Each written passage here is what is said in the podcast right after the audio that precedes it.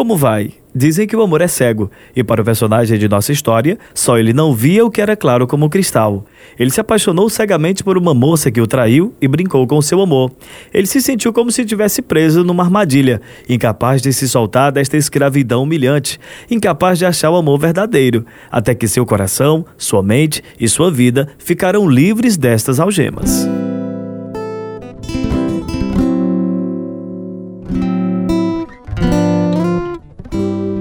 Com histórias de vidas reais que penetram as trevas, vamos contar para você hoje Algemas Quebradas, produzida em Chicago pela missão Pacific Garden. Pela graça de Deus e com doações de amigos, essa missão se tornou um refúgio para o sem-teto no centro de Chicago, Estados Unidos, desde 1877.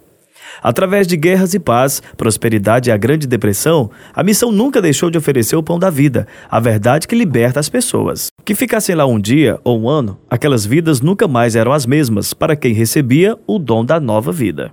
Que testemunho esta vida nos oferece? E é isto que Algemas Quebradas comemora. Agora irradiando no mundo inteiro, eis o programa de número 2635 da série Algemas Quebradas, que faz você olhar para si mesmo, cara a cara e pensar. Fui eu que fiz o parto deste menino. Isto mesmo, doutor, há quatro anos atrás. E há quanto tempo este lado da cabeça dele está inchado? Há uns dois dias. E quando ele começou a se queixar da dor de ouvido? Desde antes do Natal.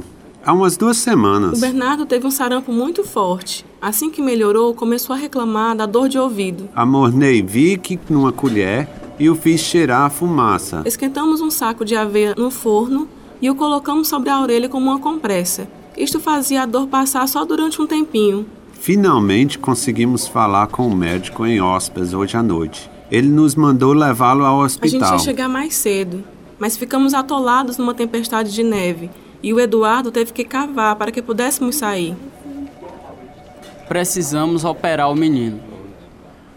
O ouvido dele está com infecção muito séria. Não! Ele é tão pequeno para fazer uma cirurgia, é arriscado demais. É operar ou podem comprar o caixão. O menino nessa história estava com 4 anos. Era o ano de 1925 e não existiam antibióticos. Tudo que o médico podia fazer foi raspar o osso infectado e, dez dias depois, mandar o menino para casa a fim de se recuperar. A consequência desta doença e da cirurgia o afetou pelo resto da vida. Nesta primeira parte, Bernardo Bourne vai nos contar como ele perdeu algo precioso, mas ganhou outra coisa mais preciosa ainda. É uma história verdadeira sobre ele agora na série Algemas Quebradas. Meus avós imigraram da Holanda em 1884 e se estabeleceram em Iowa, Estados Unidos, como fazendeiros. Meu pai era um homem calado, um fazendeiro que raramente expressava seus sentimentos. Ele comprou o primeiro carro em 1924 e foi isso o que provavelmente salvou minha vida naquele inverno, quando fomos ao hospital. Minha mãe era do tipo dominadora, Parou de estudar no quinto ano fundamental para ajudar na fazenda. Porém, ela lia a Bíblia em holandês depois do jantar todas as noites em nossa casa. Eu acho que aquele médico não sabe de nada. Por que está dizendo isto? Porque o Bernardo está ficando estrábico. Tentei dizer isto a última vez que estivemos lá, mas ele fez de conta que nem me escutou. Disse que não havia nada com que me preocupar. Faz pouco tempo desde a cirurgia, Harry. Eu sei, Eduardo. Mas veja. Aqui, Bernardo. Tome isto. Está vendo? Ele não enxerga quando ele entrega alguma coisa. Você tem razão. Há algo errado com os olhos dele. Poucos meses depois, quando completei cinco anos, estava totalmente cego.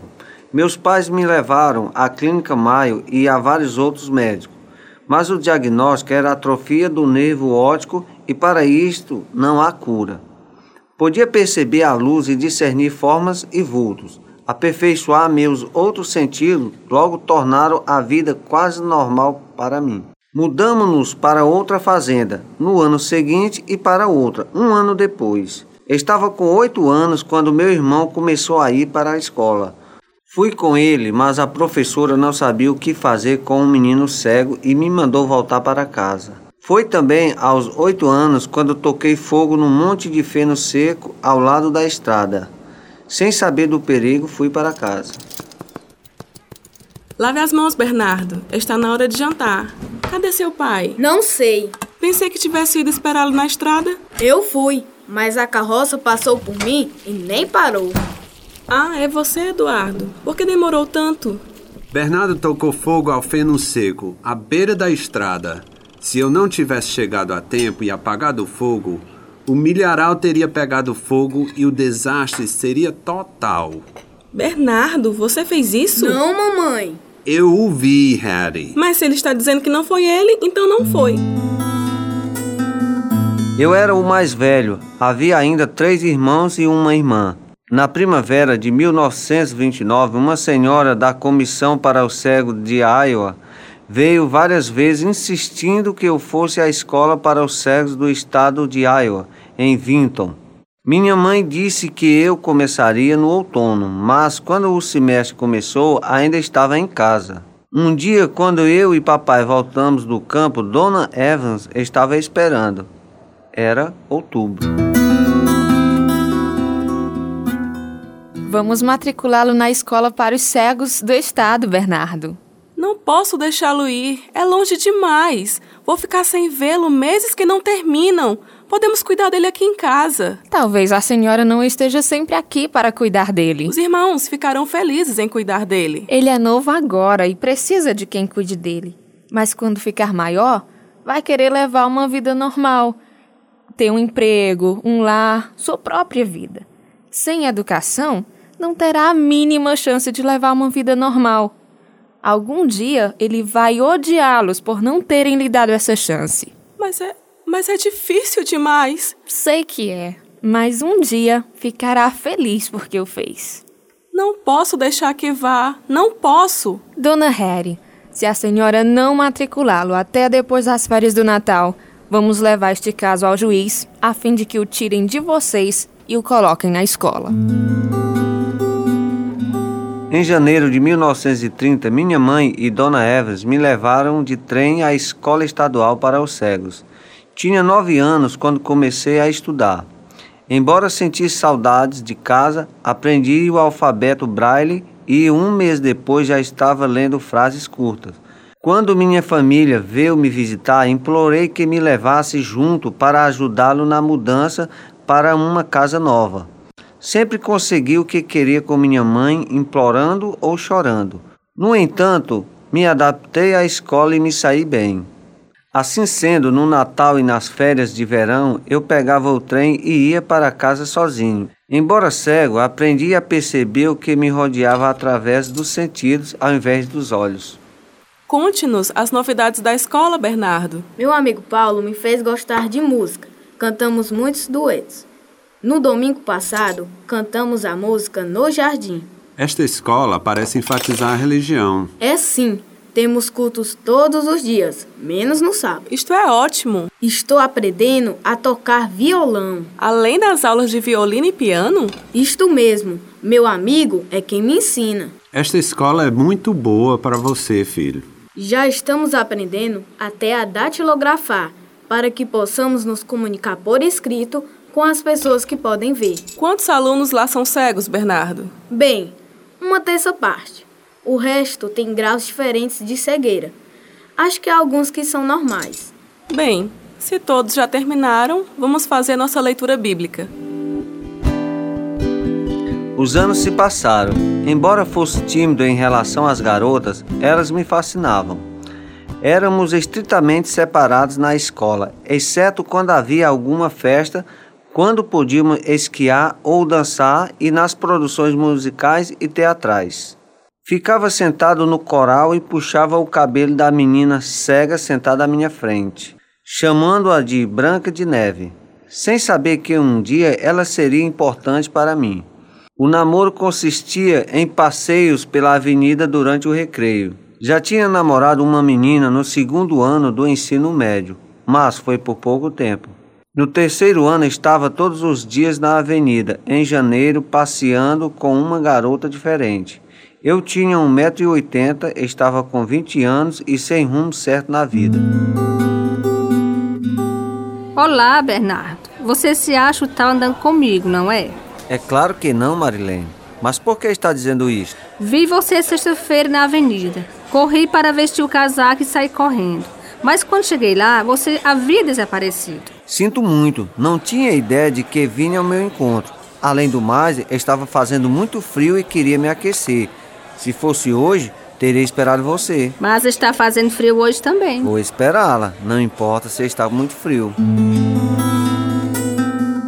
Havia notado Marilene desde o oitavo ano. Era muito extrovertida, podia ver, embora não tão bem para tirar a carteira de motorista. Depois daquele dia, passeando pela avenida, decidimos que estávamos apaixonados como ninguém mais no mundo. Durante esse período, comecei a beber de vez em quando durante as visitas de fim de semana com meu amigo Leonardo. Meus pais vieram para minha formatura e gostaram da Marilene. Embora ela nos tivesse feito esperar por uma hora. Eu sempre perdoava as coisas erradas que ela fazia. Estava feliz em voltar para a fazenda. Mas o ano em que passei em casa, senti uma falta terrível dela. Por isso, meu irmão Erwin me levou para vê-la. Marilene foi a primeira garota que beijei, o que abriu um mundo totalmente novo para mim. Quando ela se formou, o ano seguinte eu estava lá. Já tenho emprego em Cedar Rapids. Tem? O conselheiro orientador me arrumou. Vou trabalhar no escritório de uma fábrica. Vou vê-la lá, Marilene. Há bastante trens indo para Cedar Rapids. Quando for, me avise. Assim arranjo um quarto no hotel para você. Quero ajudar meu pai na colheita do milho. Só vou poder ir no outono. Podemos ficar juntos o tanto que quisermos, Bernardo. Ninguém vai ver, nem haverá limite de tempo. No início de novembro de 1942, cheguei a Cedar Rapids, onde Marilene me reservara um quarto no hotel. Após o trabalho, ela chegou com um casal que conhecia do trabalho. Pensamos em celebrar a ocasião com um pouco de uísque e coca, que tal? Nunca tomei isto. Tomei uísque puro, mas não gostei de jeito nenhum. Deixe-me preparar-lhe uma bebida. Trouxemos uns copos. Tome, Bernardo. Assim é melhor. Dá pra beber um bocado. Aqui, ó. Experimente esse cigarro. Deixa eu acender pra você.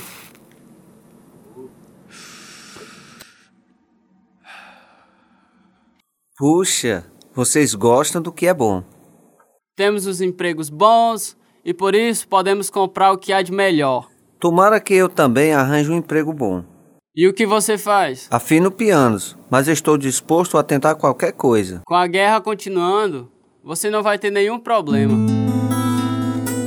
Mas ninguém me dava emprego, por isso voltei para casa um mês depois, quando o dinheiro acabou. No final de fevereiro, voltei para Cedar Rapids e fiquei noivo de Marilene. Logo depois estavam vivendo juntos. Em abril, consegui um emprego, lavava pratos. 25 reais por semana e vale refeição. Em junho, Marilene foi viajar de férias por uma semana. Assim que a encontrei de volta na estação, sabia que alguma coisa estava errada. A noite seguinte, soube que ela conhecera um soldado no trem. Não amo você mais, Bernardo. Não quero sua aliança. Lois e eu vamos ficar escrevendo um ao outro. Ele está a caminho de Maine para pegar o carro e de lá vai para a Califórnia. Antes vai passar por Cedar Rapids para me ver. Marilene, você não pode fazer isso. E todos os planos que fizemos. Não posso viver sem você. Esses dois últimos anos só fiz pensar em nosso futuro juntos. Sem você não há razão para continuar. Por favor, fique com minha aliança. Bem, tá bom. Vou usá-la de novo, mas isso não muda nada. Vou escrever ao Luiz e vou vê-lo quando chegar em Cedar Rapids. Tá bom. Sei que é só algo passageiro. Usei com ela a mesma tática que usava com minha mãe, mas isso começou um tipo de rotina. Ela ficava de férias duas vezes no ano e de vez em quando ia à casa dos pais nos fins de semana. Cada vez ela escolhia um parceiro diferente e ficava com ele duas ou três semanas. Mesmo entre as viagens, as coisas nunca mais foram como antes. Aprendi a ir levando, sem notar que o pior me aguardava. Em setembro de 1943, uma agência de emprego da Comissão para os Cegos de Iowa conseguiu-me um emprego montando peças de freio numa fábrica.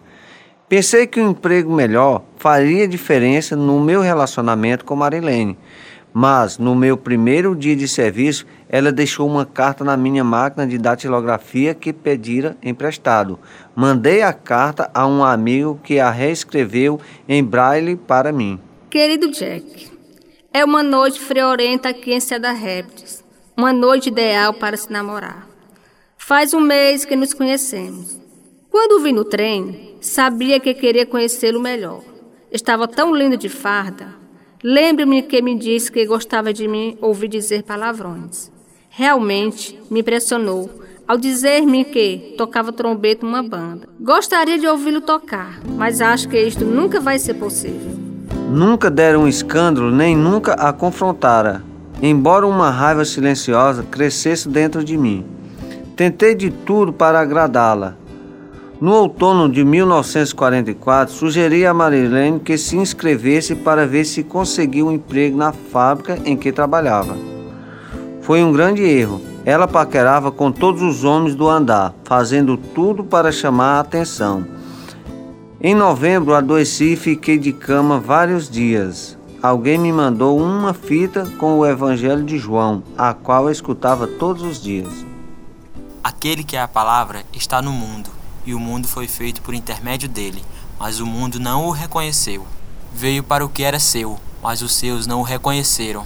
Contudo, aos que o receberam, aos que creram em seu nome, deu-lhes o direito de se tornar filhos de Deus, os quais não nasceram por descendência natural, nem pela vontade da carne, nem pela vontade de algum homem, mas nasceram de Deus. Aquele que é a palavra tornou-se carne e viveu entre nós. Vimos a sua glória, glória como do unigênito vindo do Pai, cheio de graça e de verdade. É necessário que ele cresça e que eu diminua. Aquele que vem do alto está acima de todos. Quem crê no Filho tem vida eterna. Já quem rejeita o Filho não verá vida, mas a ira de Deus permanece sobre ele. Sementes de salvação foram plantadas, mas ainda estava frio em meu coração. Poucos meses depois, quando pedi a Marilene para marcar a data do nosso casamento, ela riu incessantemente e disse: Você sabe muito bem que não vamos casar nunca. Alguma coisa explodiu em mim. De repente me vi com as mãos ao redor do pescoço dela, tentando parar aquela risada. Ainda bem que me controlei e afastei-me dela. Um mês depois, Marilene me disse que teria que trabalhar horas extras, até 21 horas. Esperei-a no apartamento dela até depois de meia-noite. No dia seguinte, jantamos juntos. Você teve muito o que fazer ontem à noite, hein? Saí às 21 horas, como lhe disse. E depois disso, o que fez? Estava esperando o ônibus quando um cara parou e me ofereceu uma carona. Deve ter sido uma carona e tanto. A que hora chegou em casa? Às duas da manhã. Raimundo queria me mostrar alguma coisa no campo. Ah, então agora é Raimundo. Conte mais. Quando você vai ao campo com Roberto e Liz, sexta-noite, eu não digo nada, digo? Há uma diferença. Somos três amigos. No seu caso, é um homem e uma mulher, que por acaso é minha noiva. Só queria me divertir, Bernardo. Vamos nos ver de novo. Algo mais que eu deva saber? Não é de sua conta, mas Raimundo é casado. Você está brincando com fogo, minha querida. Ora, deixa de dramas. Ele é muito legal e a esposa é uma chata. Fico pensando em quantas moças já caíram neste conto. À medida que a pressão crescia dentro de mim, comecei a ouvir uma rádio evangélica atraído pelos hinos que cantava quando morava com meus pais na fazenda. Notei que o pastor fazia um apelo no fim, mas não entendia nada daquilo. Porém, continuei a assistir.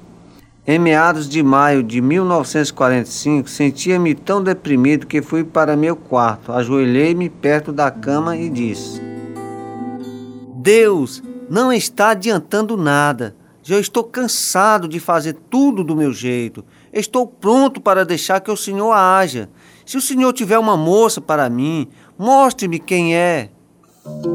Algumas semanas depois, tentei descontar um cheque no hotel mas não havia bastante dinheiro na gaveta. Por isso o gerente pediu-me para ficar como recepcionista, enquanto ia à loja vizinha pegar mais dinheiro.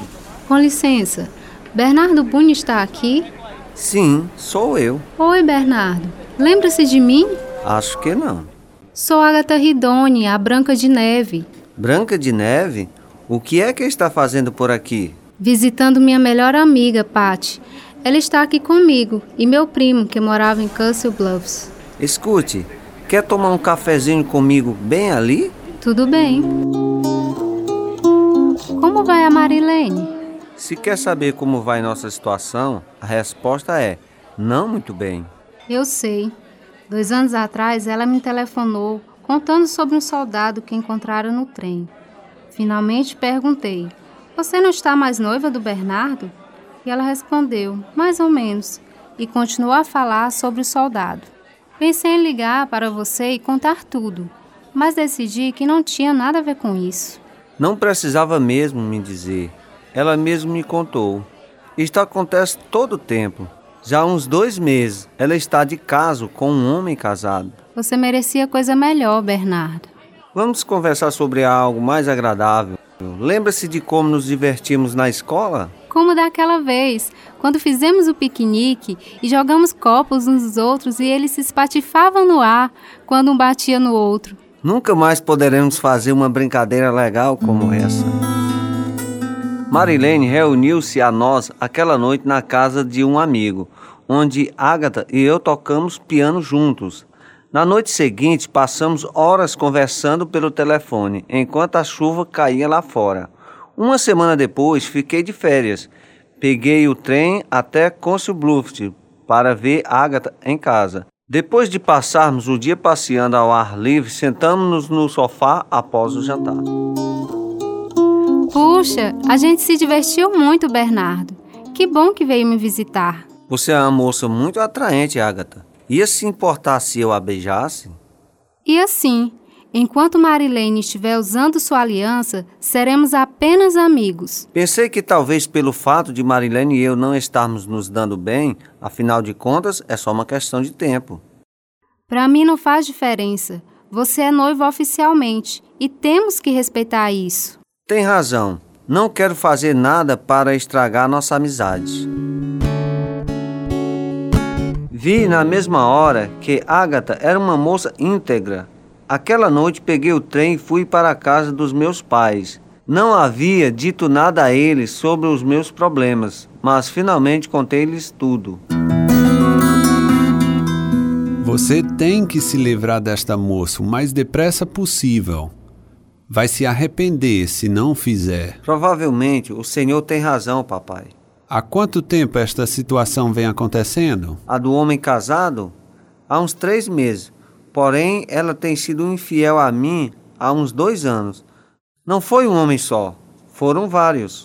Livre-se dela. Já deveria ter feito isso há muito tempo. Por que não fez? Ficava esperando que mudasse. Passei o resto da semana pescando com meus parentes. Quando as férias acabaram e voltei ao trabalho, um amigo me disse que todo mundo tinha visto a Marilene com um homem diferente cada dia. Confrontei-a na hora do almoço.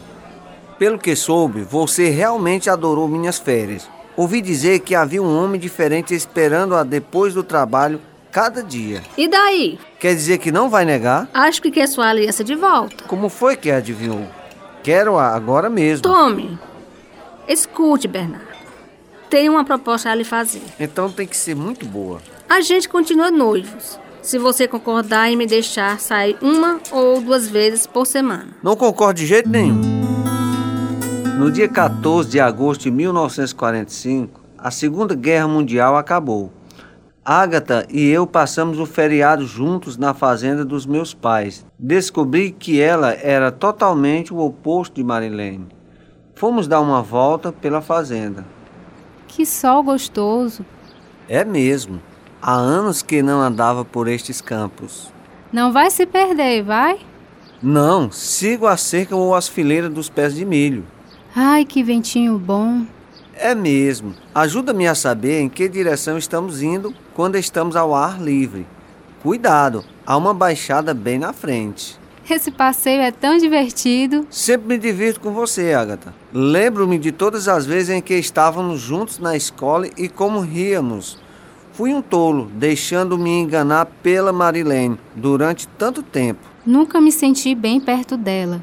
Sempre me pareceu uma farsa. Quanto a você, é honesta e genuína. Tenho que admitir. É tão bom estar ao seu lado, Bernardo. O dia hoje foi super legal, especialmente o passeio pela fazenda. Foi mesmo. E foi tão bom poder te abraçar. Bernardo, meu querido, amo você de paixão. Um dia espero te mostrar o quanto, mas isto vai ter que esperar até a gente estar casado. Tenho certeza que nosso casamento vai ter um significado muito mais especial se a gente souber esperar. Espero que entenda. É claro que entendo, e por isso te respeito. No fim de setembro, ficamos noivos. A única nuvem escura no horizonte era Marilene. Ela estava namorando outro rapaz, mas os dois continuavam a vir à minha casa, querendo que estivéssemos todos juntos. Isto aborrecia Ágata. No Natal, as notícias que circulavam pela fábrica me deixaram arrasado. Em janeiro, os rumores se confirmaram. Ficar grávida era a última coisa que eu queria. Quando é que o neném vai nascer? Em meados de fevereiro. Sabe quem é o pai? Não pode ser eu. Restam só Jaime ou Raimundo, que eu saiba. Só conheci o Jaime no dia 18 de junho. Então não pode ser ele. Sobra apenas o Raimundo, mas ele é casado. Não vejo desde o começo de junho. Ele parou de me ligar. Talvez tenha descoberto algo sobre o Jaime. De qualquer modo, você está numa encrenca. A companhia não quer ficar no prejuízo. Isso significa que você está desempregada e o dinheiro que tem não vai durar muito. Ah, não! E o pior é que a dona da casa não vai renovar meu aluguel. Ninguém quer mais nada comigo agora. Eu não sei por que estou fazendo isso, mas vou ajudá-la, Marilene. Escrevi a Ágata contando a situação. Ela ficou arrasada e terminou o nosso recente noivado. Eu precisava desesperadamente de sabedoria para tomar as decisões certas. Certa noite, ao ouvir o rádio, encontrei a resposta. Enquanto oramos e fazemos o apelo, enquanto vê a necessidade profunda de sua alma, enquanto o Pai o chama para casa, você, meu amigo, não quer ir? Por que não agora? Por que não vem para Jesus agora? Receba Jesus como seu Salvador. É isto, por que não? Sempre fiz tudo do meu jeito e olha só a enrascada. Ajoelhei-me aos pés da cama, arrependido, e orei: Jesus, toma conta da minha vida. Estou cheio e cansado de viver assim. Preciso que o Senhor me guie. Toma minha vida, por favor, e faça algo dela. Quando acabei de orar, sentia-me calmo e uma grande paz enchia meu coração. A semana que vem, saberemos como terminou a história de Bernardo. Querido ouvinte, se você também enfrenta uma crise em sua vida e não sabe para onde ir nem o que fazer, corra para Jesus. Ele é o amigo mais chegado que um irmão e está pronto a perdoar seus pecados e a ajudá-lo a viver uma vida cheia de paz e felicidade. A Bíblia diz: Pois Deus enviou seu Filho ao mundo, não para condenar o mundo, mas para que este fosse salvo por meio dele. Convide Jesus para morar em seu coração e em sua vida agora mesmo. Se precisar de ajuda, a fim de fazer essa decisão tão importante, entre em contato conosco e teremos prazer em ajudá-lo. O telefone é 0 operadora 88 3672 1050. O nosso e-mail é algemasquebradas@hotmail.com. Este é o programa de número 2635. Participaram desta primeira parte da história verdadeira de Bernardo e Agatha Bourne os seguintes atores: Antônio Carlos, Gracinha Barroso, João Carvalho, Joelma Pontes, Juliana Malaquias, Natan Santana, Patrícia Farias, Ronaldo Soares e Timóteo Golsen. Tradução: Etisa Soares e Clanilton Malaquias. Direção: Lina Golsen. Produção: Daniel Bestrom, André Golsen, João Carvalho e Nathan Golsen. Música: Ismael Duarte e Heriberto Silva. E eu sou Cícero Messias. Algemas Quebradas foi gravado nos estúdios da Rádio Ceará Nova Russas, Ceará, Brasil. Algemas Quebradas está sendo produzido por Missão Pacific Garden para mostrar através de histórias verdadeiras que se sua vida está vazia, pode ser enchida até derramar. O endereço é Missão Pacific Garden, 1458, South Canal Street, Chicago, Illinois, 60607, Estados Unidos. O nosso endereço em Brasil é Algemas Quebradas, Caixa Postal 01, CEP 62 200 000 Nova Russas, Ceará.